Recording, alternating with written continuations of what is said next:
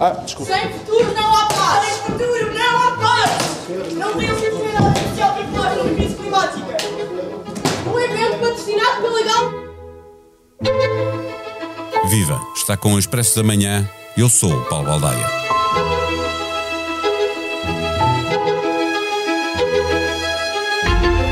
Por estes dias, o Tribunal Europeu dos Direitos do Homem tratava do caso de um grupo de jovens que acusam Portugal e outros 31 países de violarem os seus direitos civis e políticos com a sua inação climática. Três jovens ativistas atiraram tinta verde contra o ministro Duarte Cordeiro numa conferência sobre o futuro do ambiente.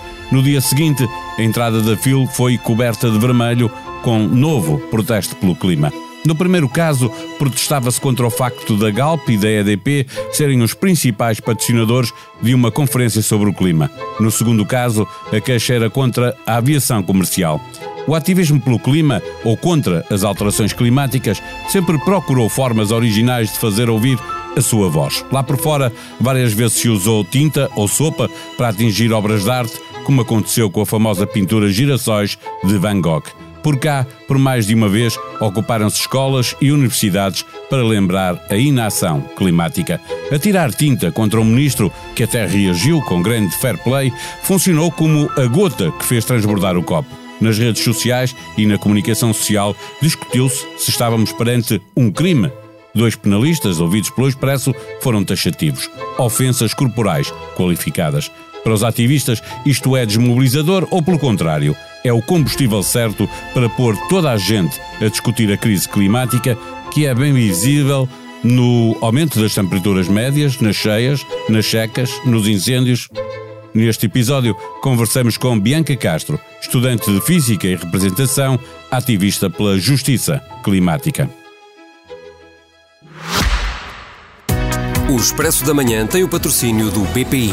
O BPI tem soluções globais e competitivas para apoiar as empresas no desenvolvimento de negócios internacionais. Banco BPI SA registado junto do Banco de Portugal sob o número 10. Viva Bianca Castro. A polémica por causa do tipo de protestos dos ativistas pelo clima, como aquele que aconteceu com o ministro Eduardo Cordeiro, ajuda ou prejudica a mobilização pela luta contra as alterações climáticas? Antes de mais, olá. Um, eu, primeiramente, acho que a polémica não devia ser sobre as ações que os ativistas estão a fazer, mas sim sobre o porquê destas ações estarem a acontecer uh, e serem cada vez mais disruptivas, que infelizmente é o que é necessário. Uh, e eu acho que se é o necessário agora para realmente isto ser um assunto em cima da mesa, como tem de ser e como é urgente ser, vamos continuar uh, e é preciso ouvir-nos cada vez mais alto. Em defesa destas ações mais espetaculares de que fala, incompreendidas por uma parte da população, diz que os protestos mais tradicionais e mais específicos não contribuíram grande coisa para a luta contra as alterações alterações climáticas. Sente que as coisas estão a mudar ou o poder económico continua igualmente capaz de impor os seus interesses? Bem, infelizmente já há bastantes anos que temos de nos manifestar para travar a crise climática e para exigir as respostas urgentes de que necessitamos. E acho importante também mencionar que o movimento climático é o mesmo que em 2019 mobilizou milhares e milhares de pessoas nas ruas. Já antes disso fazia ações e manifestações, um, fez greves às aulas, fez ocupas às escolas e universidades, fez inúmeras campanhas e este movimento climático e estudantil não vai parar até realmente travar esta crise. Uh, infelizmente, as greves ao clima e as manifestações já fazem parte do status quo, digamos, já fazem parte do sistema, não estavam a criar o nível de disrupção e atenção que neste momento precisamos e por isso é preciso inovar as táticas e fazer o que for preciso para realmente nos fazer nos ouvir, uh, uma vez que, e acabo por fazer já um ponto da situação, uh, mas em resposta aos protestos que têm acontecido, o próprio ministro e muito, feedback do que tem havido é que não é esta a forma de realmente reivindicar pelo que nós estamos a exigir e o que é necessário no fundo, mas no entanto nós tivemos o julho mais quente alguma vez registado, estamos com temperaturas recorde dia após dia. Uh, surgiram ainda esta semana notícias a dizer que estamos a assistir a situações que só estariam previstas para 2040, um, e portanto eu acho que o que realmente devia ser chocante aqui não são estas ações, não é as táticas que estão a ser utilizadas pelo movimento climático, mas é sim o facto de ainda não haver ação climática e o facto, por exemplo, no protesto em que, em que foi atirada tinta uh, ao ministro, uh, acho que o chocante aí é realmente ele estar numa conferência um, com a EDP e a Galp, que são empresas fósseis que estão, em grande parte, a alimentar esta crise. Mas deixe-me então perguntar-lhe sobre, sobre isso mesmo. Se alguém organiza uma conferência sobre políticas públicas para a transição energética, é importante fazer esse debate, obviamente, e a EDP e a Galp resolvem patrocinar essa iniciativa, isso é necessariamente mau? Ou seja, se, se a iniciativa não fosse possível sem este patrocínio, se as duas empresas também querem participar, isso é mais mau que bom, em sua opinião? Eu penso que é impossível haver uma conferência para falar de coisas como transição energética uh, com empresas que estão a impedir que essa mesma aconteça e com empresas, por exemplo, esta conferência patrocinada pela Galp, a mesma Galp que no ano passado conseguiu o seu maior lucro de sempre, uh, que foi cerca de 881 milhões de euros, graças aos combustíveis fósseis. E portanto eu acho que desde o início uh, falar de transição justa e ao mesmo tempo pôr EDP e Galp na mistura, uh, logo aí não é uma transição justa da qual estamos a falar, uh, e acho que sim, e acho que isto foi parte do que as ativistas disseram durante, durante esse protesto, mas o governo realmente provou que não quer saber da transição climática que precisamos ao fazer estas conferências com estas empresas. Eh, não é o governo que as faz, é a empresa, no caso a CNN Portugal, que resolveu fazê-la e, e, chama o, o, ministro, não é? Claro que aceitou. E, e, o ministro aceitou, mas acha que o governo não está uh, a fazer o que pode para uh, fazer o caminho que é, uh, comparando com o que acontece um pouco por toda a Europa, não apenas em Portugal, porque estamos linkados, obviamente, àquilo que se faz a nível da União Europeia. Eu penso que nem o governo português, e quando digo nem o governo português, porque poderia dizer isto de, de, todos os outros governos, por exemplo, da União Europeia, mas realmente não está a ser feito uh, o suficiente.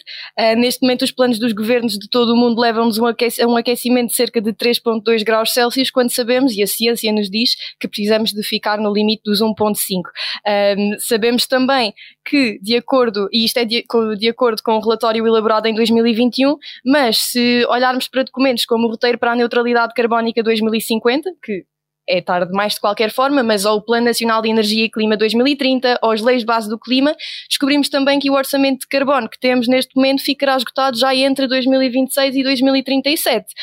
Um, e isto significa que o CO2 a que deveríamos ter direito até 2100 fica esgotado já entre os próximos 3 a 14 anos. E, portanto, claro que estas medidas não são suficientes, até porque os prazos que a ciência climática nos dita uh, exigem que haja um fim aos combustíveis fósseis até 2030.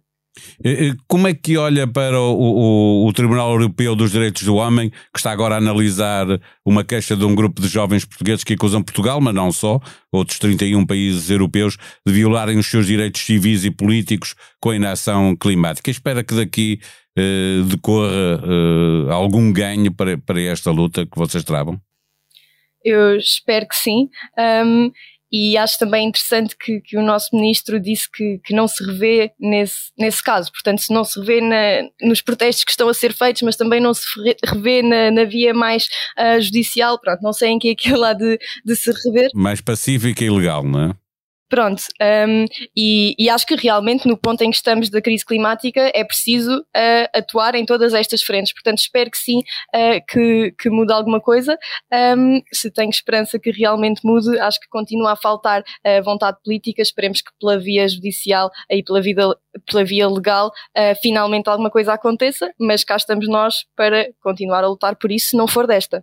Eh, finalmente, nestas polémicas que vão acontecendo a propósito de, de, de pessoas que não concordam com o tipo de, de protesto, eh, como ativista pela justiça climática, eh, sente-se na obrigação de ser um exemplo sem mácula, não sei, os, os incomoda que os críticos destas ações exijam de si e de outros ativistas uma vida sem viajar de avião, sem comer carne, utilizando apenas transportes públicos. Acham que estão obrigados a ser santos no meio de, de, deste mundo onde vivemos? Acho que é uma narrativa que infelizmente ainda é muito presente e que no movimento climático já foi tentando ser desmistificada porque na, na realidade é uma falsa, negativa, uma falsa narrativa, não é? Até porque matematicamente se fizermos as contas, a, se, se eu viver 80 anos e fizer todos estes atos sustentáveis e tentar que a minha pegada carbónica for o menor possível, mesmo assim é muito mais eficiente se na verdade eu me dedicar ao ativismo uh, e conseguir, por exemplo, fechar uma, uma central termoelétrica com a força coletiva. E é mesmo disso que nós precisamos, é de força coletiva e de mobilização, porque não é a partir dos atos individuais que vamos lá e não somos nós individualmente que somos responsáveis por estas crises. Uh, é sim a indústria dos combustíveis fósseis, são sim as empresas que têm tanta uma porcentagem enorme uh, das emissões um, e, portanto, esta falsa narrativa de culpar o indivíduo, na verdade, só desculpa as empresas que continuam não só a contribuir para o agravar desta crise, mas a lucrar com ela.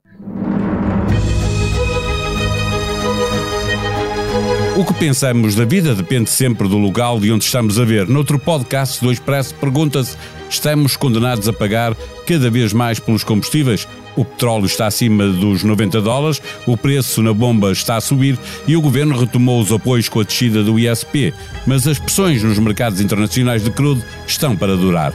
Ouça no podcast Money, Money, Money, com a moderação de João Silvestre, editor de Economia, e a participação do diretor João Vieira Pereira e do jornalista Miguel Prado. Em novo episódio de A História Repete-se, Henrique Monteiro e Lourenço Pereira Coutinho conversam sobre a Guerra das Laranjas, aquela em que Portugal perdeu Olivença. E no podcast Geração 70, Bernardo Ferrão conversa com Sérgio Sousa Pinto. Na aplicação que tem no seu telemóvel, veja todos os podcasts do Expresso e da SIC, subscreva os seus preferidos e seja avisado sempre que sair um novo episódio. A sonoplastia foi de João Martins. Tenham um bom dia. Nós voltamos amanhã. Até lá.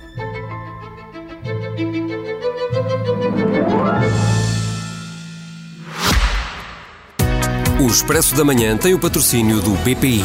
O BPI tem soluções globais e competitivas para apoiar as empresas no desenvolvimento de negócios internacionais. Banco BPI SA registado junto do Banco de Portugal sob o número 10.